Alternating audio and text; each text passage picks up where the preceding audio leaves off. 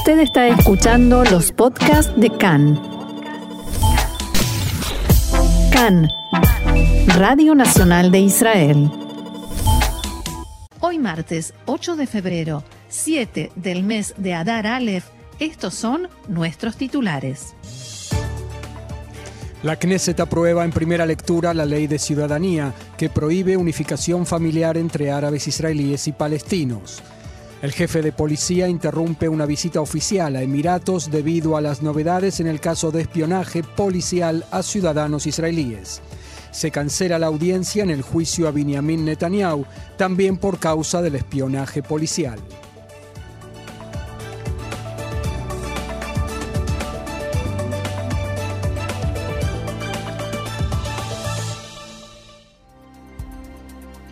Vamos entonces al desarrollo de la información que comienza en el ámbito parlamentario. La Knesset aprobó ayer en primera lectura la ley de ciudadanía destinada a evitar la unificación de familias entre árabes israelíes y palestinos de los territorios.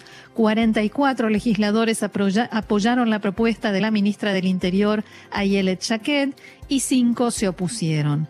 Las bancadas de la oposición no participaron en la votación luego de que la lista árabe unificada exigiera convertirla en una moción de desconfianza contra el gobierno. También las bancadas de Ram y Meretz salieron de la sala del Pleno. También fue aprobada, esta vez por una mayoría más amplia, la propuesta de ley de ciudadanía del diputado Simcha Rotman del partido Sionismo Religioso. En eh, un orden parecido, la Corte Suprema de Justicia, en formación ampliada de siete jueces, trató hoy la posible anulación de, la ciudadanía de un ciudadano israelí acusado de abuso de confianza. Los jueces tratarán el caso de dos terroristas que perpetraron atentados, fueron condenados por varios intentos de homicidio y fueron sentenciados a 25 años de prisión cada uno. Uno de ellos apeló el fallo del Tribunal de Distrito de Haifa de anular su ciudadanía. En el otro caso, el Ministerio del Interior apela el fallo del Tribunal de Distrito del Centro de no anular la ciudadanía de un habitante de Taibe que colocó una carga explosiva en un autobús en Tel Aviv. Cambiamos de tema. Una alta fuente en la policía confirmó a Khan que existieron escuchas ilegales a alcaldes, pero enfatizó, que ello se realizó según orden judicial. La fuente agregó que todas las revisiones efectuadas en el seno de la policía revelaron que no se activaron programas de espionaje contra directores generales de ministerios. El jefe de policía, Kobi Shabtai, decidió acortar su estadía en Emiratos Árabes Unidos, donde se encuentra de visita oficial, y regresará esta noche a Israel.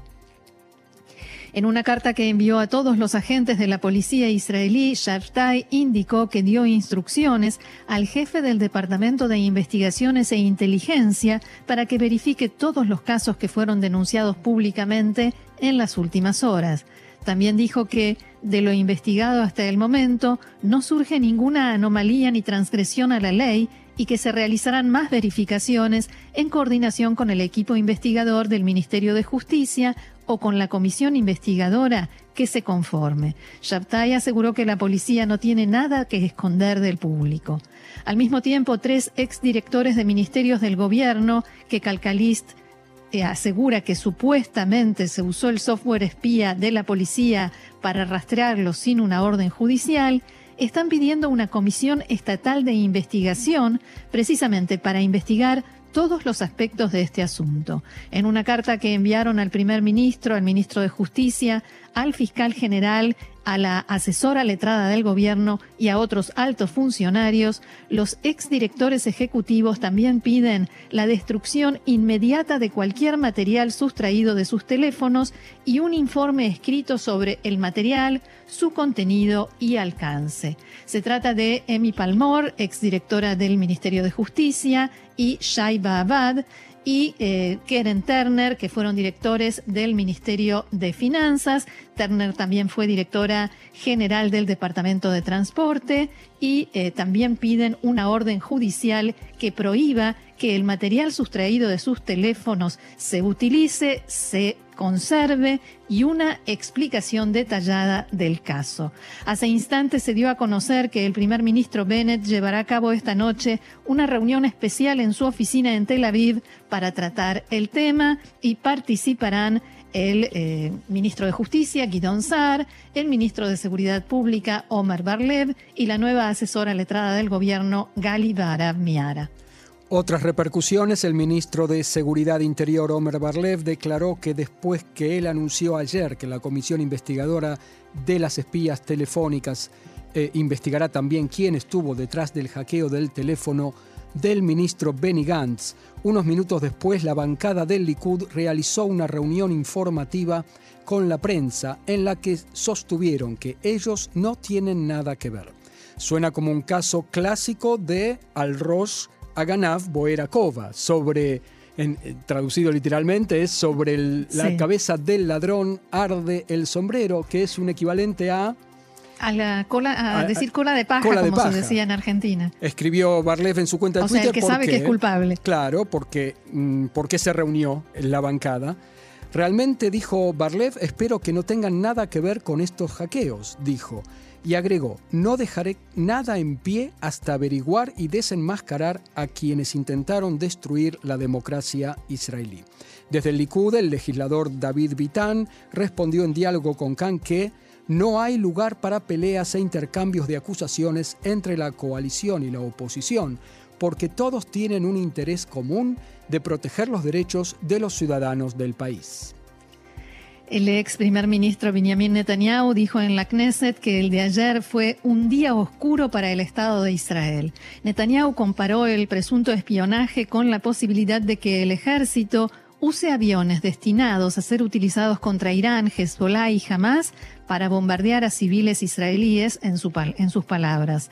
Por su parte, el ministro Yair Lapid de Yeshatid aseguró que Amir Ohana, exministro de Seguridad Pública y de Justicia, debe ser el primer investigado cuando se forme la comisión. Ohana respondió que él no tiene nada que ocultar y que invita a Yair Lapid a someterse junto con él a un examen de polígrafo. Abro comillas, yo responderé a cualquier pregunta sobre NSO y que él responda a cualquier pregunta sobre su relación con Noni Moses, que es el dueño del diario Idiota Jaronot, decía Ohana. También eh, respondió a los comentarios de Lapid que Ohana, en, eh, en sus palabras, tiene que ser investigado y no solo ser investigado, responder eh, en primer lugar. Y como lo mencionábamos antes, hoy asumió la nueva asesora letrada del gobierno, Gali Barav Miara, la primera mujer en la historia de Israel en ocupar este cargo. En el acto de asunción dijo Miara que colocará la confianza pública en la institución en el tope de su orden de prioridades. Abro comillas, los últimos días señalan un descenso preocupante en la confianza de la gente y una de mis tareas principales serán las acusaciones que surgieron en el caso de Pegasus. Agregó que, para cuidar el Estado de Derecho, se debe mantener la independencia del asesor letrado del gobierno. El ministro de Justicia, Guidon Saar, agradeció en el acto a Barav Miara por acceder a asumir el cargo. La independencia de la demanda, dijo, como la de la impartición de justicia, son fundamentos importantes en un régimen democrático y haremos todo para cuidar de ambas. Volvemos a cambiar de tema y hablamos ahora del caso de los dos oficiales de la unidad EGOS muertos por fuego amigo. El jefe de Estado Mayor del Ejército, teniente general Aviv Kojavi, anuló el nombramiento del general Aleph como comandante de una unidad de la Reserva y congeló su ascenso por el lapso de un año. Y decimos Aleph, su inicial, su inicial porque, no, se, puede, dar Exactamente, no se puede dar a conocer el nombre. No obstante, no será destituido de la comandancia de la unidad de élite EGOS. Su vice, así como el comandante de compañía de esa unidad, serán cesados en sus cargos de comandancia y no podrán comandar en los próximos dos años. Los comandantes de pelotón de la unidad del soldado que disparó contra los dos oficiales y les dio muerte por error serán destituidos y ya no podrán comandar soldados en todo su servicio militar. Anoche el ejército dio a conocer las conclusiones finales de la investigación del incidente ocurrido el mes pasado. los hallazgos, revelaron que ya en los días anteriores se habían producido una serie de graves desobediencias a órdenes, persecuciones peligrosas, disparos al aire y redadas no autorizadas en campamentos beduinos, a raíz del robo de equipamiento militar de visión nocturna de uno de los soldados. En el incidente con disparos resultaron muertos el teniente mayor Itamar El Harar y el teniente mayor Ofek Aarón y vamos a ampliar este tema en el siguiente bloque. Y no podía faltar en nuestro informe diario el coronavirus con buenas noticias. Continúa descendiendo el número de enfermos en estado grave en Israel. Según datos dados a conocer por el Ministerio de Salud, el número actual es de 1.161, unos 60 menos que ayer. De ellos, los conectados a respiradores son 288. Ayer fueron hallados positivos de corona casi 44.000 personas. El coeficiente de contagios continúa bajando también y es hoy de 0,82. Ayer fallecieron 23 personas enfermas de coronavirus. Desde el comienzo de la pandemia fallecieron en Israel 9.226 personas con coronavirus. Todavía en el tema de la salud, Maguen David Adom, el equivalente a la Cruz Roja en Israel, advierte de una grave escasez de donaciones de sangre y componentes sanguíneos en numerosos hospitales de Israel. Khan pudo saber que en varias oportunidades fueron canceladas intervenciones quirúrgicas no urgentes. En algunos hospitales incluso comenzaron a tomar donaciones de los empleados y sus familiares para enfrentar la escasez del Ministerio de Salud explicaron que la escasez de donaciones de sangre ocurre a raíz de la última ola de contagios, durante la cual la cantidad de donaciones se redujo por los casos positivos y los que tuvieron que entrar en cuarentena y por temor de la gente a contagiarse del virus. Yo desde aquí llamo donen sangre. Sí, sí señor. Y volvemos a cambiar de asunto. Las conversaciones por el armamento nuclear entre Irán y las potencias se reanudaron hoy en Viena. Varias fuentes ligadas a las conversaciones indicaron que se trata de la etapa decisiva en las tratativas. El representante de Rusia en la Agencia Internacional de Energía Atómica escribió anoche en su, en su cuenta de Twitter que al parecer las negociaciones se encuentran en su última etapa, lo que demandará esfuerzos de todas las partes. También la portavoz de la Secretaría de Estado en Washington dijo que se ve un acuerdo en el horizonte, pero que se requiere de más avances. Una fuente cercana al equipo negociador iraní dijo que su país ha adoptado una decisión política en el tema de la carrera nuclear, pero Estados Unidos todavía no tomó una decisión similar y ese es el principal obstáculo. La fuente iraní advirtió a la administración estadounidense que no desaproveche la oportunidad que se le ha presentado.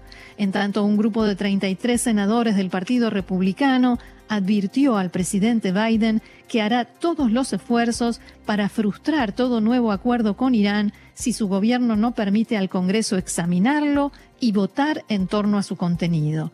El grupo, liderado por el senador Ted Cruz, conocido por su oposición al acuerdo nuclear, escribió al presidente que utilizará todas las herramientas a su disposición para revisar la legalidad del acuerdo.